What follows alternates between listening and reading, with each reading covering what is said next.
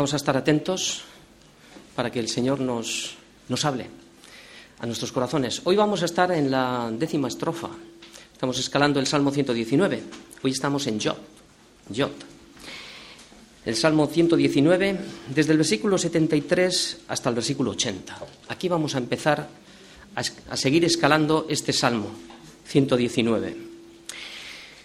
Antes de comenzar, la letra Yod es eh, la letra número 10 del alfabeto hebreo. Dicen que es la letra más pequeña. El significado de esta letra es mano abierta. ¿Vale? Entonces, hoy tenemos que entender la predicación como si Dios extendiera su mano y la abriera, porque esto es lo que quiere hacer. Quiere reconstruir, lo que hemos estado viendo en el vídeo, quiere reconstruir la imagen del Dios invisible en nuestras vidas que tanto hemos deformado por causa del pecado en nuestras vidas. Esto es lo que quiere hacer Job a través de la predicación del día de hoy. El Señor ha abierto sus manos y esas manos son diez dedos. Es el número de la palabra. Diez dedos son los que ha abierto para reconstruir nuestra vida. Por tanto, qué bueno es, como predicaba el pastor el domingo pasado, qué bueno es que la palabra es inspirada por Dios. Toda palabra es inspirada por Dios y es útil. Cuando dice que es útil es que es útil, es que no es que es útil si tú la pones en práctica, si la escuchas y la tiras a la basura, pues no es útil. Y es útil para enseñarnos. Y esto es lo que se trata. Nos está enseñando, sacándonos de nuestra ignorancia y nos está enseñando la palabra. Esta palabra lo que nos hace es que nos confronta. Y qué bueno, porque aquí está el punto. Nos confronta del pecado que hay en nuestra vida, nos redarguye también de justicia. Necesitamos la justicia de Cristo, que es la justicia imputarla en nuestra vida porque si no después hay un juicio del cual vamos a dar cuentas. Y qué bueno es que la palabra nos corrige. Y aquí vienen las aflicciones, vienen las pruebas por las que vamos a estar pasando en la predicación del día de hoy. Y después de la prueba sigue la instrucción hasta el final de nuestro caminar. Sigue la instrucción. Entonces esto es lo que vamos a estar viendo hoy, porque el final de todo esto es que el hombre de Dios sea enteramente perfecto, y esto es integridad. ¿Para qué? Para toda buena obra. Este es el propósito de Dios. Para eso te ha llamado. Para toda buena obra. Las obras que, Dios, que Dios preparó de antemano para que cada uno de nosotros anduviésemos en ellas. Muy bien, vamos a leer los ocho versículos del día de hoy, desde el 73 hasta el 80, y continuaremos como hacemos en nuestra iglesia, verso a verso. Dice así. Tus manos me hicieron y me formaron. Hazme entender y aprenderé tus mandamientos. Los que te temen me verán y se alegrarán, porque en tu palabra he esperado. Conozco, Yahvé, que tus juicios son justos y que conforme a tu fidelidad me afligiste.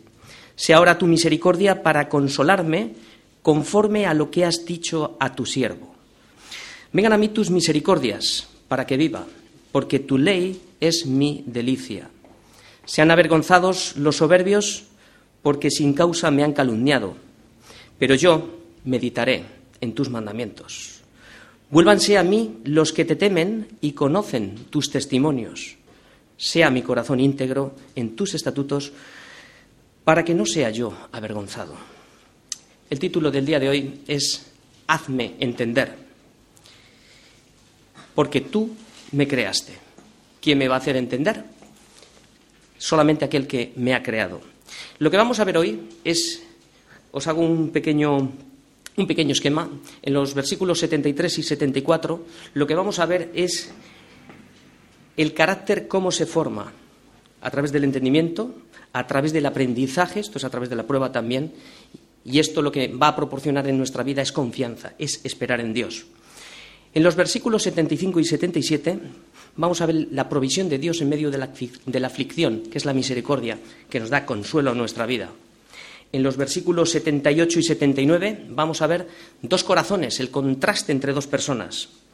Y en el versículo 80, que es el versículo final, es la meta del cristiano. Esto es la integridad. Muy bien, pues vamos a comenzar con los dos primeros versículos, formando el carácter. Y leemos. Tus manos me hicieron y me formaron. Hazme entender y aprenderé tus mandamientos. Los que te temen me verán y se alegrarán, porque en tu palabra he esperado. Lo que estamos viendo aquí es la oración de David que comienza aplastando a cualquier filosofía o pensamiento que destrone a Dios de su soberanía, dejando bien claro quién es Dios, soberano, Señor, Creador, y quiénes somos nosotros, polvo y barro en sus manos. Por tanto, el propósito por el cual hemos sido creados, y esto es muy importante que lo entendamos, es para darle la gloria a Dios. Aunque muchos no quieran reconocer esta verdad, sabemos que solo aquellos, solo aquellos que tengan un corazón como el de David, reconocerán que han sido creados por Dios y su mayor anhelo será estar en su presencia para ser enseñados por Dios. Así que si tienes este anhelo, entonces tú eres de los llamados de su nombre y tienes un propósito. Porque dice el Señor en Isaías, a todos los llamados de mi nombre, dice el Señor, para gloria mía los he creado, los formé y los hice. ¿Para qué? Para gloria mía los he creado. Importante que entendamos esto. Si tú como David eres de los llamados de su nombre, debes de regresar cada día al origen. Nuestro origen está en Dios, porque a imagen y semejanza suya fuimos creados y formados. Pero, debido a nuestro pecado, su imagen se deformó en nosotros. Por eso David le recuerda a Dios, Génesis 2.7, que dice que fueron tus manos las que me hicieron y me formaron. Tenemos que volver a nuestro origen, se nos olvida. Esto es lo que está diciendo David. Tú eres Dios y yo soy barro. Tú fuiste quien me formaste y me hiciste. Aquí está mi condición. Por tanto, hazme entender. ¿Quién puede hacerme entender si no es aquel que me formó? Nadie más. Regresa a tu origen cada día para conocer al autor. Es lo que tenemos que hacer para que te enseñe la palabra. La oración y la meditación es el medio para entender que las aflicciones que pasa David y cada uno de nosotros son necesarias para que para formar su imagen en nosotros. Déjate enseñar por el autor. No basta con hacer rituales de venir a la iglesia los domingos, de tener apariencias de piedad, cumplir con los requisitos o las formas externas si no ha habido un cambio interno de corazón. Porque el verdadero entendimiento empieza cuando mueres a ti mismo. Como expresa Pablo, cada día muero, cada día, cada día muero. Cuando reconoces que eres polvo y necesitas todo, ahí empieza la verdadera oración.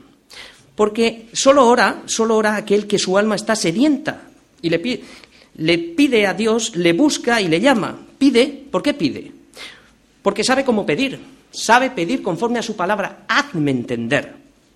Le busca, ¿por qué? porque sabe dónde encontrarle, en la intimidad. Y le llama ¿por qué? Porque le conoce y es conocido por él. Ahí está la relación. Por eso, escucha bien, la comunión íntima del Señor solo, repito, la comunión íntima del Señor solo es con los que le temen. Y a ellos, escucha bien, hará entender su pacto. Solo a ellos. No hay otro. Salmo 25, 14. En la comunión íntima es donde el Señor nos revelará su verdad y nos hará comprender sabiduría. ¿Por qué? Porque el Salmo 51.6 nos declara un punto importante que dice, he aquí, escucha bien, tú amas la verdad. ¿En dónde? En lo íntimo y en lo secreto. Me has hecho comprender sabiduría. Ama la verdad en lo íntimo y en lo secreto me has hecho comprender sabiduría. Es en la cámara de los secretos donde nos hará comprender sabiduría. Es ahí donde estaremos humillados, reconociendo quién es Dios y quién soy yo. Por tanto, los cristianos que oran poco, aman poco. Aman poco al Señor. No conocen ni siquiera la verdad. Los que tienen una comunión íntima con el Señor poquita, oran poco no van a comprender, me temo que no van a comprender la sabiduría que viene de lo alto. Podrán conocer mucha letra, se podrán saber los versículos de memoria, pero estarán muy lejos del espíritu de la letra, porque tienen un entendimiento limitado. Andan en la superficie, pero no han escarbado en la profundidad. Y este abandono se ve claramente en sus vidas. Hay brotes de soberbia, de envidia, de murmuración, de crítica, y siempre se están quejando, porque viven alejados del Señor y de la ciudadanía de la Iglesia. Por tanto, la oración tiene el propósito de ajustar la voluntad de Dios a nuestra voluntad, imprimiendo, imprimiendo su carácter, no el nuestro. Tiene el propósito de hacernos comprender su sabiduría, no la tuya. La oración mata nuestro yo y pone a Cristo en el centro, porque no depende de cuántos versículos sé o de cuánta palabra sé. Lo que depende es de cuánto obedezco a lo que ya sé. Por eso debes de venir a Dios como David, con un corazón humillado, para que entiendas lo que dice el Señor, para que entiendas. Mi mano hizo todas las cosas y así todas las cosas fueron. Isaías 62, 2. Reconocer que Él es Dios, quien te hizo y quien te formó. Esto es lo que tenemos que hacer, reconocer quién es Dios, quien te hizo y quien te formó. Por eso debes de venir como lo que eres, polvo. ¿Para qué? Para que puedas llegar a ser barro en sus manos y pueda moldearte y formar el carácter de Cristo en ti. Y esto implica pruebas en el camino. Implica pruebas. Por eso debes de venir como David viene, y que lo estamos viendo aquí, cómo está exclamando y diciendo, Señor, hazme entender. ¿Cuántas veces nos humillamos delante del Señor reconociendo esta verdad? A veces buscamos el entendimiento, queremos ir a muchos sitios, escuchar mil predicaciones por todo Internet y no entendemos nada. Él nos hizo y nos formó y que no podemos entender nada a no ser que Dios nos lo haga entender. Y muchas veces no entendemos porque no tenemos el corazón que Dios mira. ¿Y cómo es ese corazón que Dios mira? Escucha esto. Escucha Isaías 66.2, que dice, pero miraré a aquel que es pobre, un tojos, y humilde de espíritu, y que tiembla a mi palabra. Este es el corazón que Dios está mirando. Como David tiembla su palabra. ¿Tiemblas a su palabra cuando la escuchas? Porque sabes una cosa, los demonios tiemblan.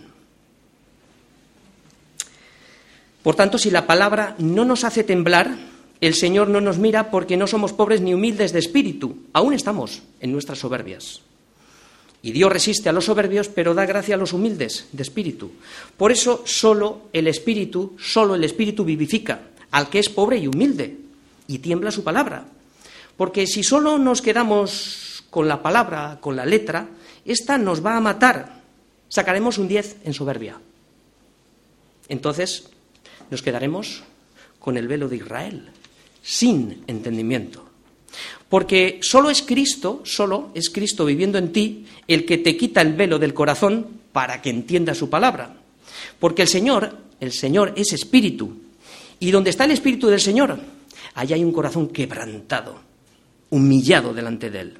Allí hay un corazón quebrantado y allí es donde hay libertad. Libertad que te hará conocer la verdad, que es Cristo. ¿Para qué? Para que aprendas a ser libre. Primero, de ti mismo. Segundo, del mundo que nos rodea. Y tercero, de las manos del cazador, el diablo.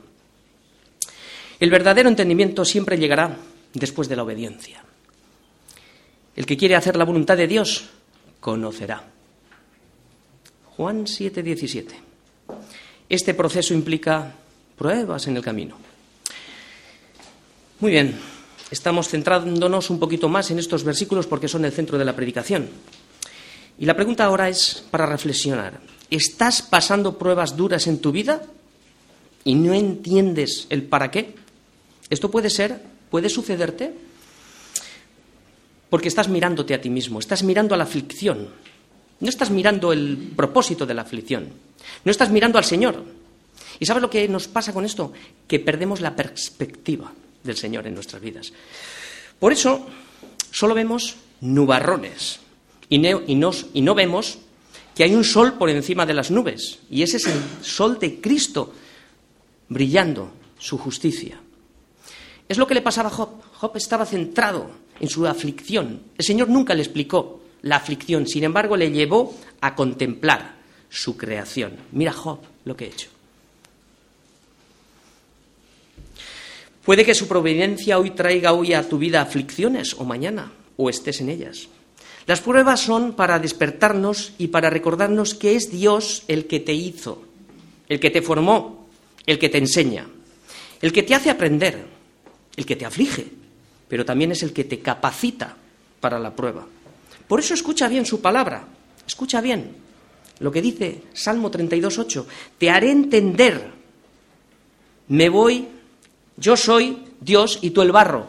Te voy a hacer entender que, tú, que yo soy Dios y tú eres el barro. Te enseñaré el camino en que debes de andar. Aprenderás a poner en práctica su palabra en tu vida. Y no te dejaré.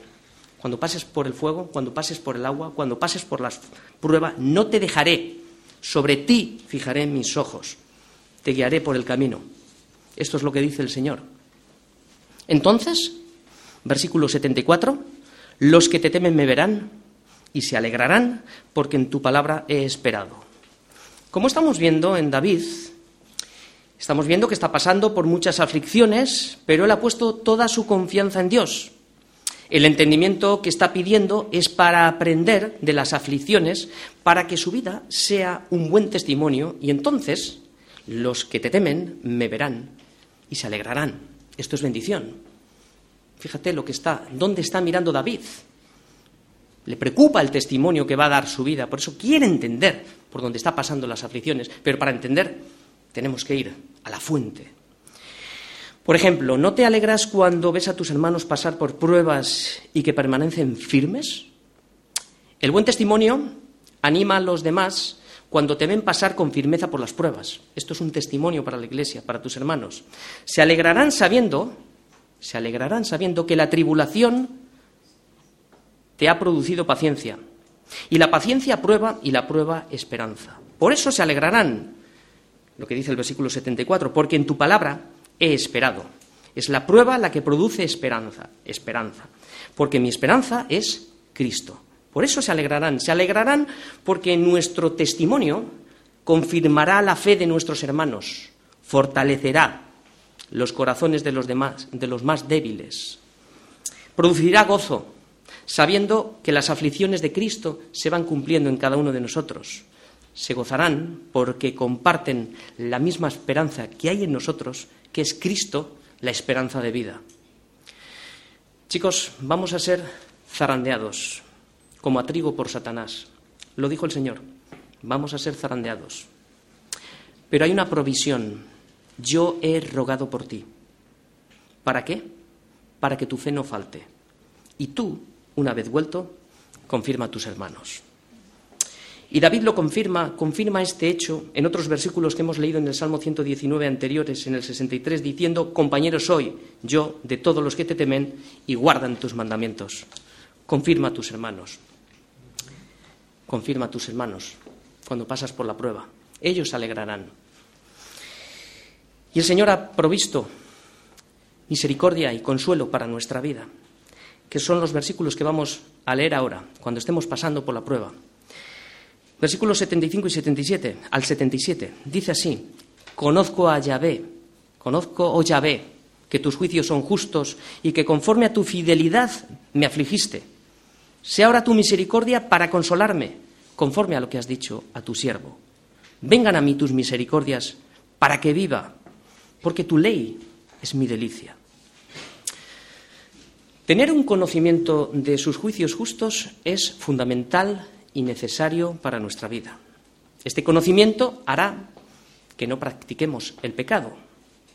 Tener un conocimiento justo sobre Dios producirá en nosotros una relación mucho más cercana con el Señor. Y esto lo que hará es desear estar mucho más continuamente en su presencia. Este conocimiento viene a través del uso. Es un carnet que se consigue en la escuela de la aflicción. Sacar el carnet de conducir es una cosa, pero saber conducir es otra. El entendimiento maduro se aprende solo a través del uso, conduciendo cada día tu vida por las sendas de justicia. A tu viejo hombre no le gustan esas sendas.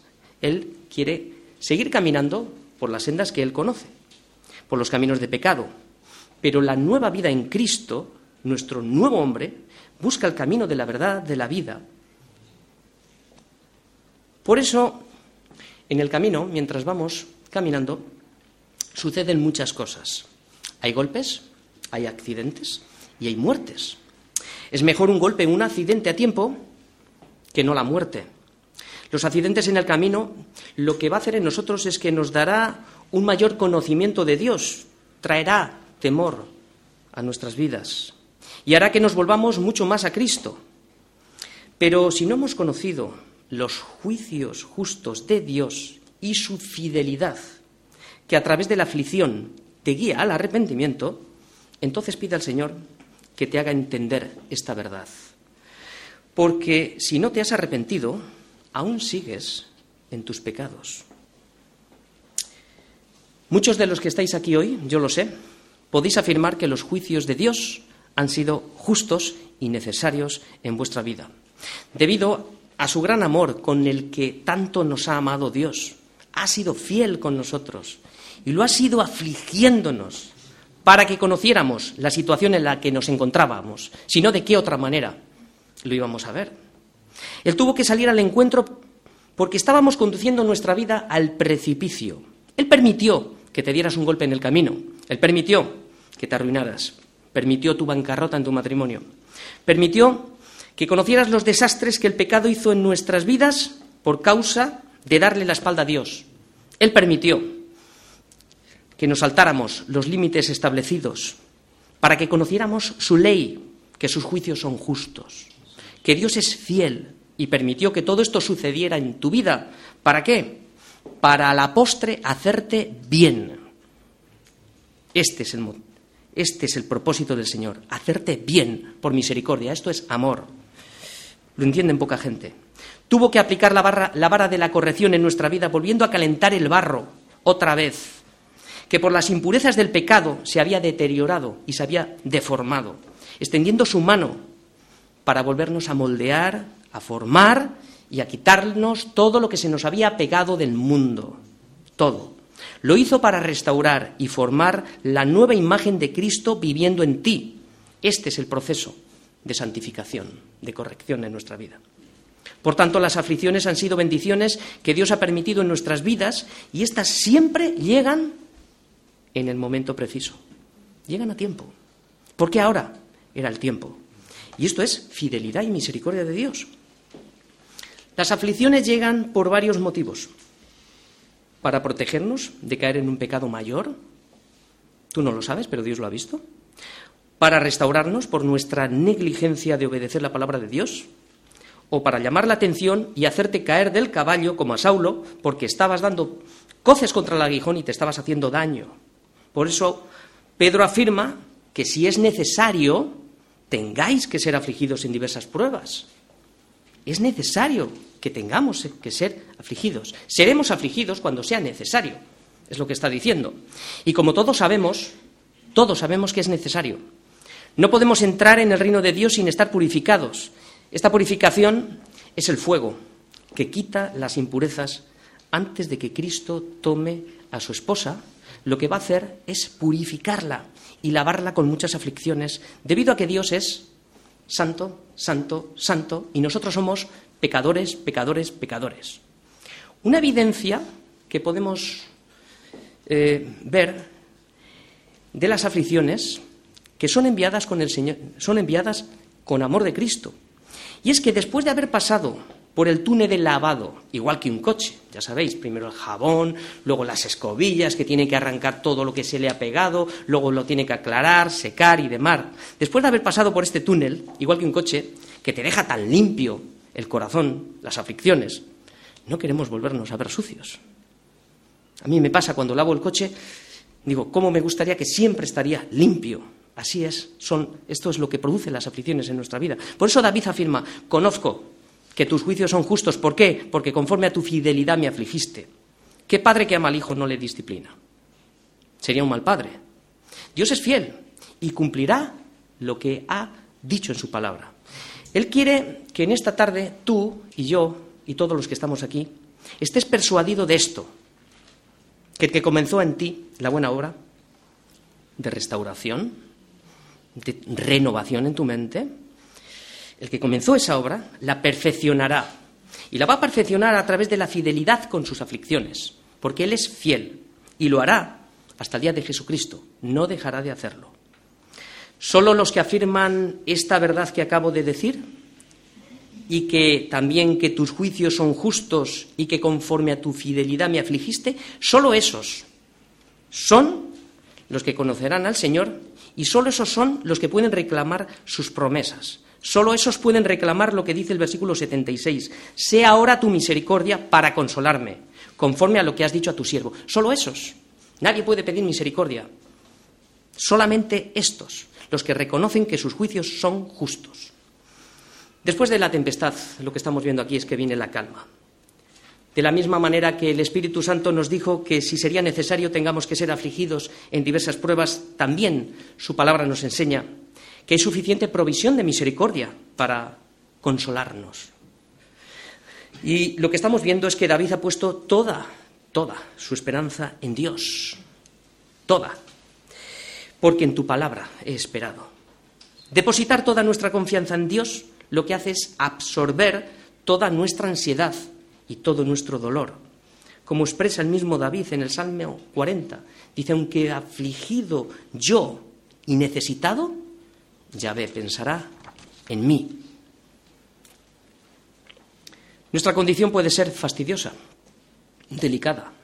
Podemos estar pasando situaciones, cada uno puede contar su vida, sus problemas, pero mayor es nuestro consuelo. Dios no me ha abandonado, su misericordia me consuela, Dios es fiel.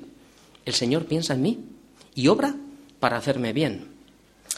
Por tanto, cuando pasamos por aflicciones, suele ocurrir que debido al pecado y a la debilidad de nuestra carne, muchas de nuestras emociones pueden estar tocadas. Y eso hace que busques el consuelo en otra parte. Puede suceder. Un principio muy importante que estamos aprendiendo aquí en la vida de David es que en vez de poner el oído y escucharse a, a sí mismo y a su propia opinión, sus emociones, sus sentimientos, Él va directamente a Dios. Sea ahora tu misericordia para consolarme conforme a lo que has dicho, conforme a tu palabra. No se está mirando el ombligo, va directamente a Dios. Por tanto, olvídate de la aflicción cuando pases por la aflicción. El propósito es darle la gloria a Dios. Busca a Dios.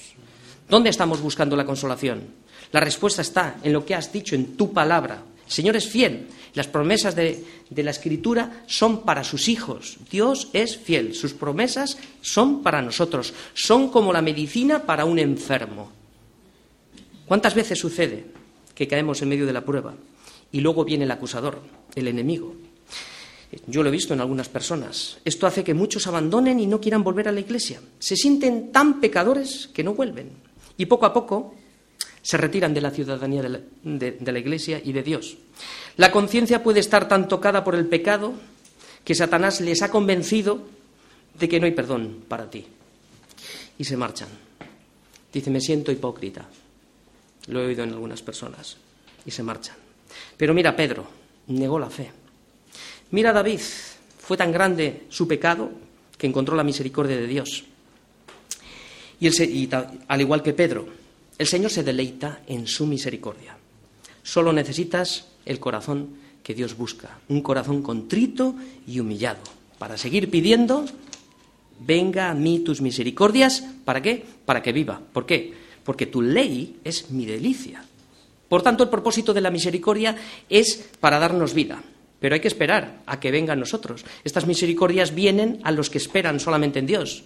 Pedro, Pedro llama a esta misericordia en primera de Pedro 1.3, la llama una esperanza viva.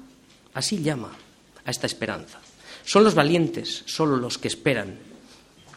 Y son los que viven.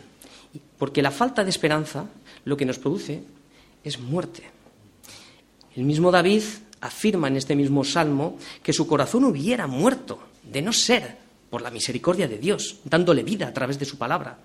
Lo dice lo dice en este mismo salmo, si tu ley, en el versículo 92, si tu ley no hubiese sido mi delicia, si tu ley no hubiese sido mi delicia, ya en mi aflicción hubiera perecido, hubiera muerto. No podría sostener la vida. Cualquier placer de este mundo nos habría dejado sin vida. Si su palabra no hubiera traído la paz interior a nuestros corazón, a nuestros corazones, como, como dice, estoy recitando algunos versículos del Salmo 119, como dice, ella es mi consuelo en mi aflicción, porque tu dicho me ha vivificado.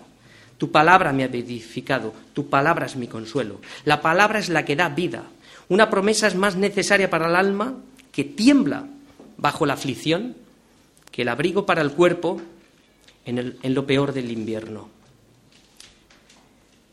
Muy bien, hemos visto hasta aquí. Ahora vamos a entrar en los versículos 78 y 79 y lo que vamos a ver aquí es el contraste entre dos corazones. Dice David, sean avergonzados los soberbios porque sin causa me han calumniado, pero yo meditaré en tus mandamientos. Vuélvanse a mí los que te temen y conocen tus testimonios. Aquí lo que estamos viendo son varias cosas. La vergüenza solo es para los soberbios. La vergüenza solo es para los soberbios, porque bastante vergonzoso es ser soberbio. La vergüenza jamás será para los santos. ¿Por qué? Porque no hay nada en la santidad de lo que nosotros nos tengamos que avergonzar porque el que creyere en el Señor ha dicho que no será avergonzado. Esta es la palabra, el que creyere en el Señor no va a ser avergonzado. Pedir que nuestros enemigos sean avergonzados es también pedir misericordia para ellos también. ¿Por qué? Porque a través de que vean su vergüenza, busquen su nombre, como lo dice David, llena sus rostros de vergüenza y busquen tu nombre. Salmo 83, 16. Llena sus rostros de vergüenza para que busquen tu nombre. Primero tenemos que recibir evidentemente la misericordia, porque no podríamos dar misericordia si no la hemos recibido.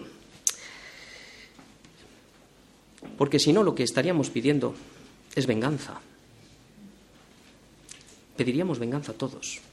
Cuando el Señor humilla a los soberbios, esto es misericordia, es lo que Dios hizo con nosotros cuando éramos soberbios. Por eso te humilló, para abrirte los ojos, para que vieras tus vergüenzas, para que te arrepintieras para que te salvaras, para que vendrías a Cristo. Fue necesaria. Es lo mismo que hizo con el rey Nabucodonosor. Primero fue avergonzado, después la razón le fue devuelta para el propósito principal, alabar y glorificar al que vive para siempre. Para esto hemos sido creados. El propósito que tiene el enemigo al usar la calumnia es para sacarte, sacarnos de la comunión con Dios. Pero fíjate cómo David contrarresta el ataque. David encontraba su fortaleza en la meditación de su palabra. Pero yo meditaré en tus mandamientos. Por tanto, la oración y la meditación son nuestras armas para defendernos del peligro que nos asedia cada día. Peligros que evitarán que yo me vengue. Estos peligros amenazan constantemente nuestra santidad. La meditación es necesaria para el corazón, Igual que el fuelle que sopla para encender el fuego, así la meditación lo que hace es avivar nuestra alma, que está cansada, y renovar nuestra mente mientras meditamos en sus misericordias. Decídete, decide dedicar un tiempo cada día y pensar lo que ha pasado entre ti y Dios. Primero medita en las misericordias, como nos hablaba Romanos 12. Medita en las misericordias que has recibido del Señor. No seamos como Pilatos, que planteó una pregunta y se fue sin esperar la respuesta. Quédate hasta que recibas todo el informe completo. Quédate en la meditación. El Señor habla.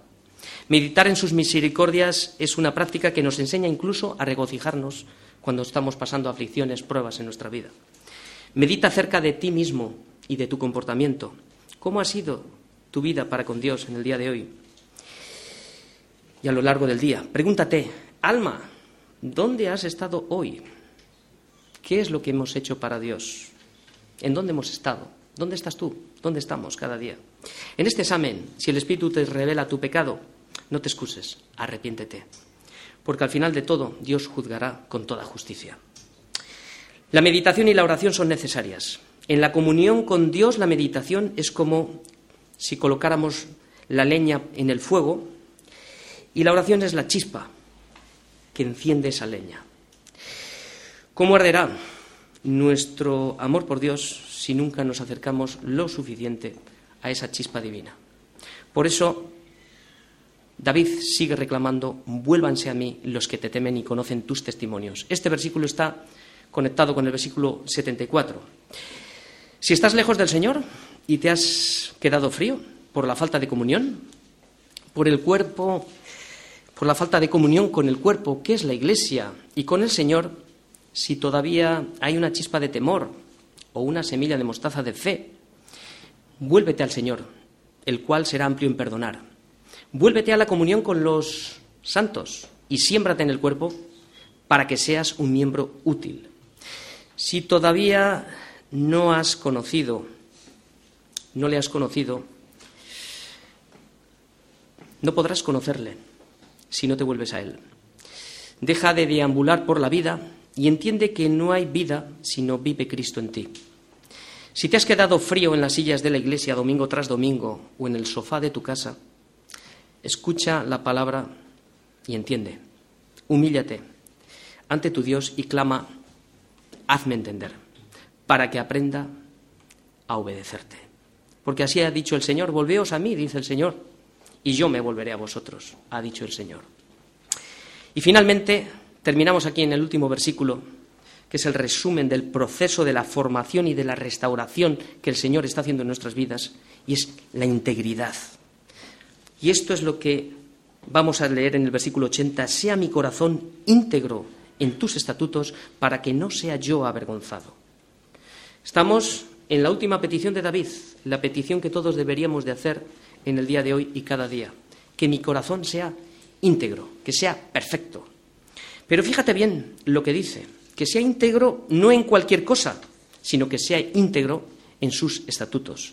Es como pedirle a Dios, Señor, haz que mi corazón sea formado en tu palabra, haz que tu ley se imprima en mi corazón, para que toda mi mente, pensamientos, emociones, se ajusten a tu voluntad, de manera que toda mi vida sea para la alabanza de su gloria. Dios aprueba al hombre que es íntegro y lo considera. Fíjate cómo lo considera. Lo considera santo y justo, a pesar de que no estamos totalmente libres del pecado. Caemos sí, pero el pecado nos quema. No lo podemos soportar. Dios no confunde el pecado del cristiano con la integridad, porque integridad y pecado son dos cosas diferentes. La integridad es el corazón que tiembla ante la palabra de Dios y que su único y deseo y su anhelo es hacer la voluntad de Dios. La integridad tiene una sola fidelidad, un corazón de una sola pieza, que no está dividido, que no sirve a dos señores. Tiene un solo pensamiento, Cristo, una sola forma de vivir todo el consejo de Dios, de, su palabra, caminando en un solo camino. El pecado es el enemigo, es el enemigo de la integridad, que le sale al encuentro cada día.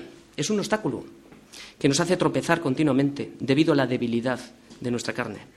Pero Dios mira nuestras caídas, nuestras caídas no las mira con ira, las mira con compasión, porque conoce nuestra condición y sabe que somos polvo.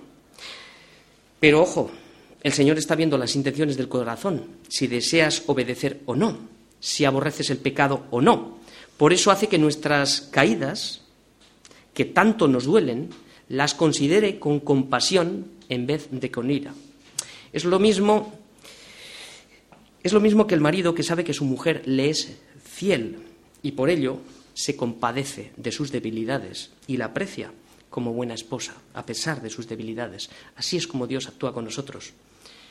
El corazón que trabaja continuamente para acercarse a Dios, a la obediencia, a su voluntad, nunca será avergonzado porque anhela la santidad.